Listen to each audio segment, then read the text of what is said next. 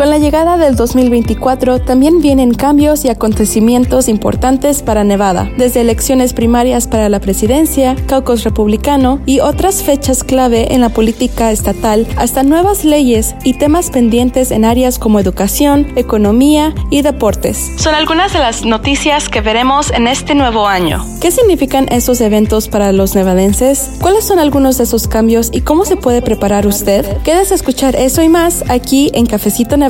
Hoy con los periodistas Luz Gray y Michelle Rindels. Bienvenidos a Cafecito Nevada Podcast.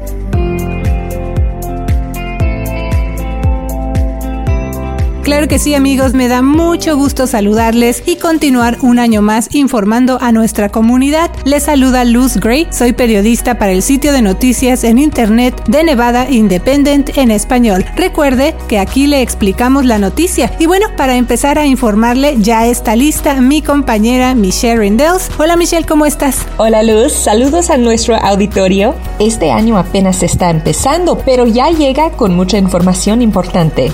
Así es, Michelle, mucha información. Por eso, aquí en el cafecito de hoy, pues le vamos a ir platicando acerca de algunos de los temas destacados que esperamos ver en Nevada en este 2024 y lo más importante, qué significan para usted algunos de esos eventos. Y bueno, me gustaría empezar por algunas de las nuevas leyes que entraron en vigor en Nevada tan pronto como este primero de enero. Eso es porque la legislatura aprobó más de 80 leyes, incluyendo reglas de cancelación de visitas a prisión, un aumento en el pago que reciben las personas que realizan servicio como jurados. A lo mejor a usted le ha tocado hacer eso. Bueno, pues se va a aumentar ese pago. Ahorita le informamos de qué se trata. Y también ampliación de servicios médicos para después del parto, nuevos fondos de apoyo a la vivienda y ampliación en la elegibilidad de Medicaid para la atención del autismo, entre otras nuevas leyes que empezaron ya este año, Michelle. Sí, Luz, por ejemplo, mencionaste una nueva ley acerca de la atención postparto. La noticia es que Nevada Medicaid, que ofrece seguros de salud gratis para personas de bajos ingresos, está ampliando esa atención médica a un año después del final de embarazo. Antes de esta nueva ley, Medicaid solo cubría servicios médicos hasta dos meses posteriores al final de embarazo, lo que exige la ley federal. Entonces ahora esa expansión alinea la cobertura de Medicaid postparto con los recién nacidos que ya recibieron un año de cobertura de Medicaid. Pero este 1 de enero también entraron en vigor partes de otra ley relacionada con la atención postparto. La ley exige que los hospitales prevean la inserción o inyección de anticonceptivos como dispositivos interuterinos o implantes que se ponen en el brazo y que previenen el embarazo durante un cierto número de años después de que la paciente da a luz. Los hospitales están obligados a proporcionar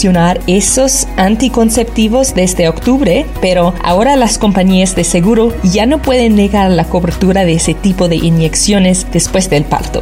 Así es, esa información es importante. Y bueno, continuando precisamente con este tema de la salud, otra nueva ley que empezó con el año en Nevada es la ampliación de la elegibilidad de Medicaid para la atención del autismo. Así que ahora Nevada Medicaid va a cubrir la atención del autismo para adultos de hasta 27 años de edad. Se espera que esa expansión ayude a casi 130 nevadenses. Y quienes apoyan esta nueva ley dicen que esta ampliación es muy importante porque los adultos adultos con autismo también necesitan apoyo para aprender a mantener un trabajo y vivir de forma independiente, aunque también quieren que haya una cobertura de seguro que ya sea de por vida para atender el autismo aquí en Nevada. Y bueno, otra nueva ley que también empezó aquí en nuestro estado este año se enfoca en la compra de productos para menstruación y acceso a anticonceptivos para beneficiarios del programa de asistencia nutricional suplementaria que conocemos popularmente como SNAP y de iniciativas Mujeres, Bebés y Niños que conocemos como el WIC. Quienes tienen esos programas ahora pueden utilizar esos beneficios para comprar productos menstruales siempre y cuando haya suficientes fondos federales disponibles, Michelle.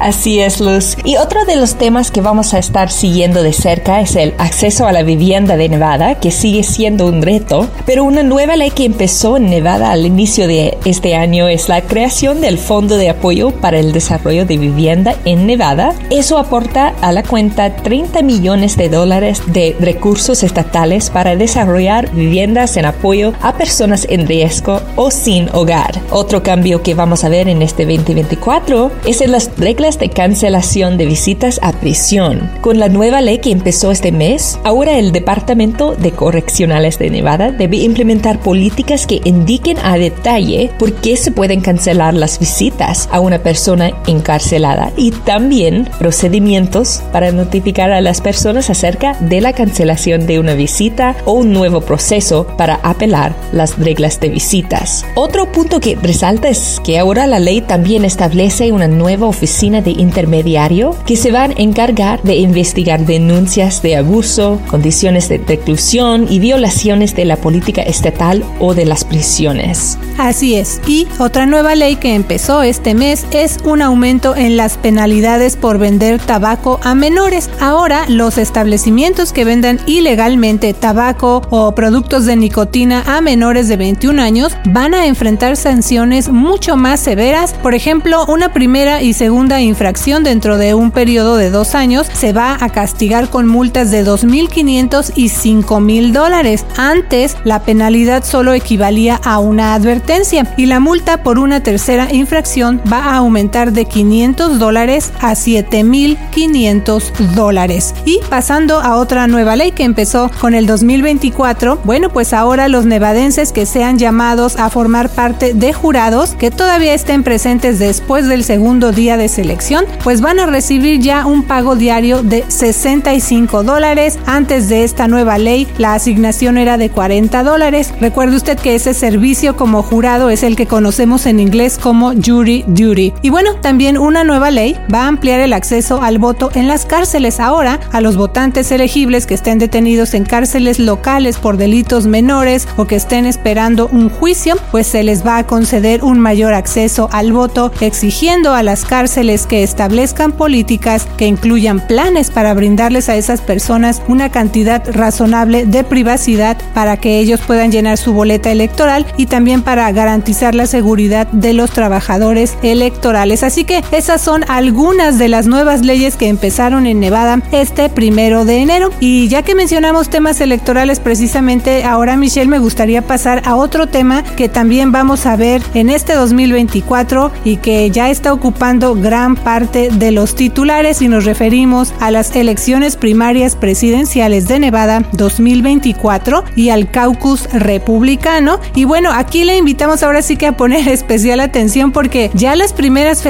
clave están a la vuelta de la esquina prácticamente. También vamos a ver algunos cambios importantes y además hay confusión en el tema del caucus republicano. Pero vamos a ir por partes, Michelle. A ver, vamos a empezar por ejemplo explicándole a nuestro público qué es una elección primaria.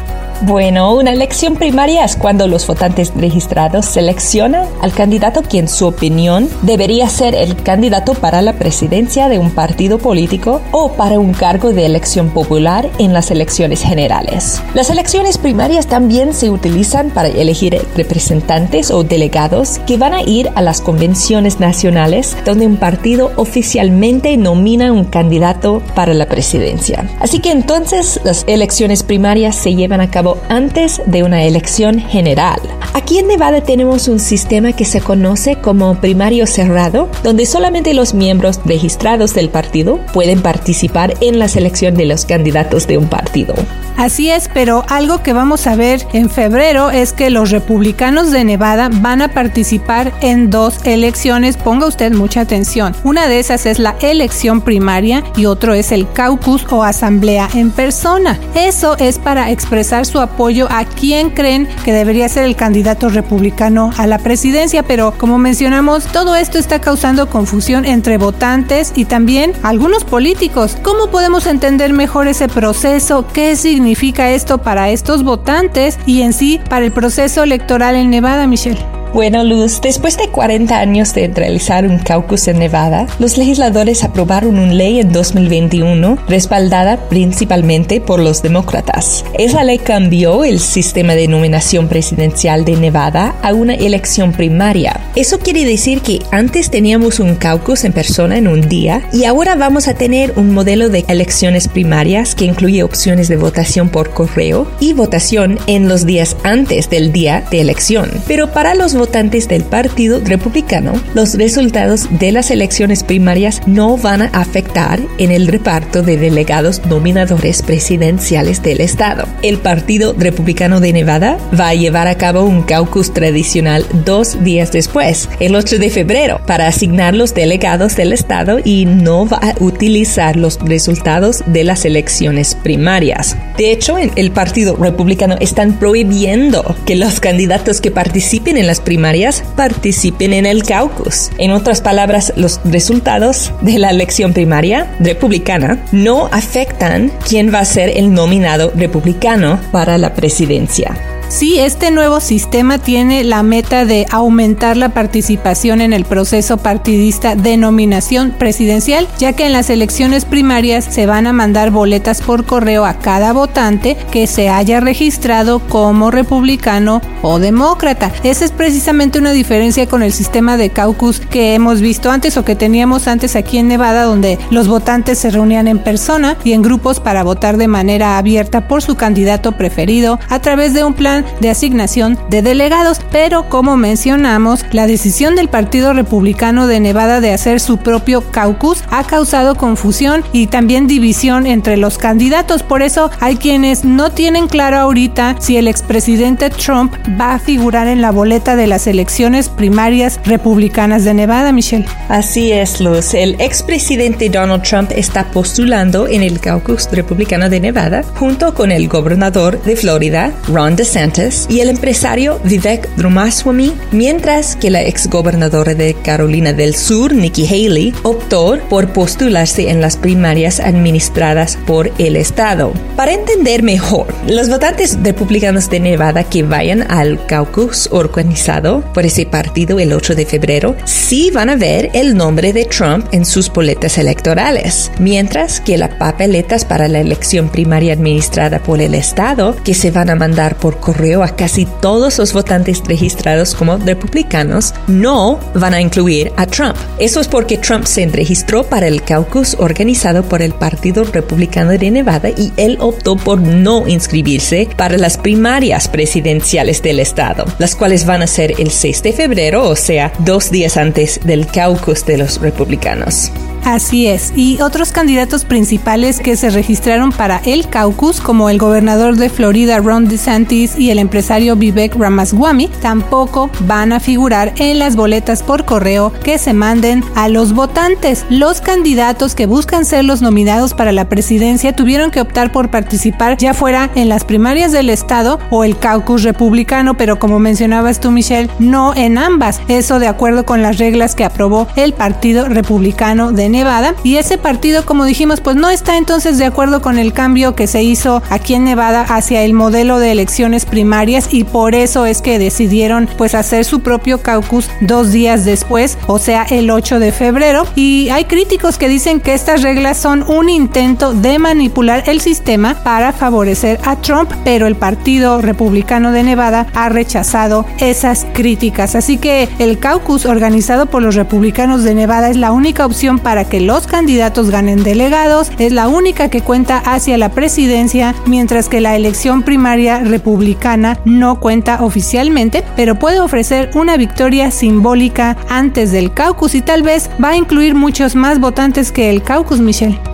Sí, entonces hay que recordar, a diferencia del caucus republicano, las elecciones primarias presidenciales de Nevada van a estar a cargo de funcionarios electorales estatales y locales que van a seguir los mismos procesos de otras elecciones. Eso incluye voto secreto en papeletas, votación por correo y un periodo de votación anticipada. Y un punto muy importante para entender mejor ese proceso es que las elecciones en febrero también se limitan estrictamente a las elecciones de candidatos presidenciales. Sí, las elecciones primarias de preferencia presidencial de Nevada son el primer martes de febrero, o sea, el día 6 ya viene. Y las otras elecciones primarias de Nevada para cargos como el Senado de los Estados Unidos, que también son muy importantes, la Cámara de Representantes y cargos locales, van a ser el martes 11 de junio, mientras que ya la elección general pues va a ser el martes 5 de noviembre. Así es, las elecciones primarias para la presidencia van a funcionar como otras elecciones en Nevada. Todos sus votantes registrados como demócratas o republicanos van a recibir una boleta por correo a menos que ellos se hayan excluido.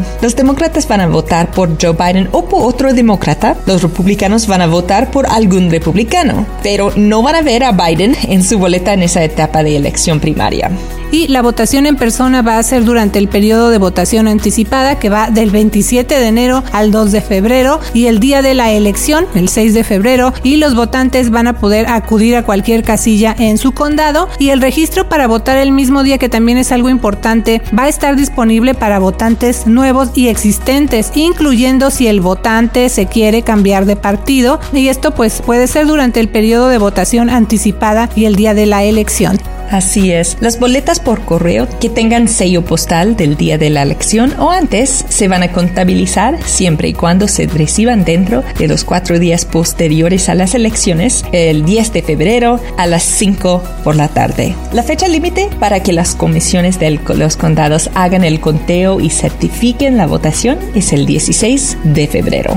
Sí, y en el caso del Partido Republicano de Nevada, su caucus va a ser, como ya mencionamos, en la tarde del 8 de febrero, con los votantes republicanos limitados a participar en persona. No va a haber votación anticipada ni por correo, aunque las boletas para voto por ausencia, como así se les conoce, van a estar disponibles solo para miembros militares en servicio activo y sus dependientes. Y bueno, sabemos que este proceso es muy confuso, pero le vamos a seguir informando aquí en Cafecito y también le vamos a seguir explicando más a detalle conforme todo esto se vaya acercando, estas fechas importantes y también conforme se vayan realizando las elecciones. Así que siga pendiente aquí en Cafecito Nevada. Y bueno, aunque las elecciones van a ocupar gran parte de los titulares, también vamos a seguir muy de cerca otros eventos en Nevada en el 2024. Por ejemplo, eh, que las huelgas de maestros sean legales en Nevada, Michelle. Sí, Luz. Ah, en el otoño, ah, el sindicato de maestros en el condado de Clark ah, quería ah, hacer una huelga, pero es ilegal en, la ley de Nevada. Pero aunque el sindicato ha finalizado su contrato con el distrito y los maestros van a conseguir un aumento de salario y otros beneficios, esa situación ha resuelto, el sindicato ya está tratando de hacer que es legal hacer una huelga en el futuro. Y vamos a ver qué hace el Corte Supremo acerca de ese punto, porque es parte de la ley hace décadas, pero el sindicato dice que es el derecho de los trabajadores de hacer una huelga.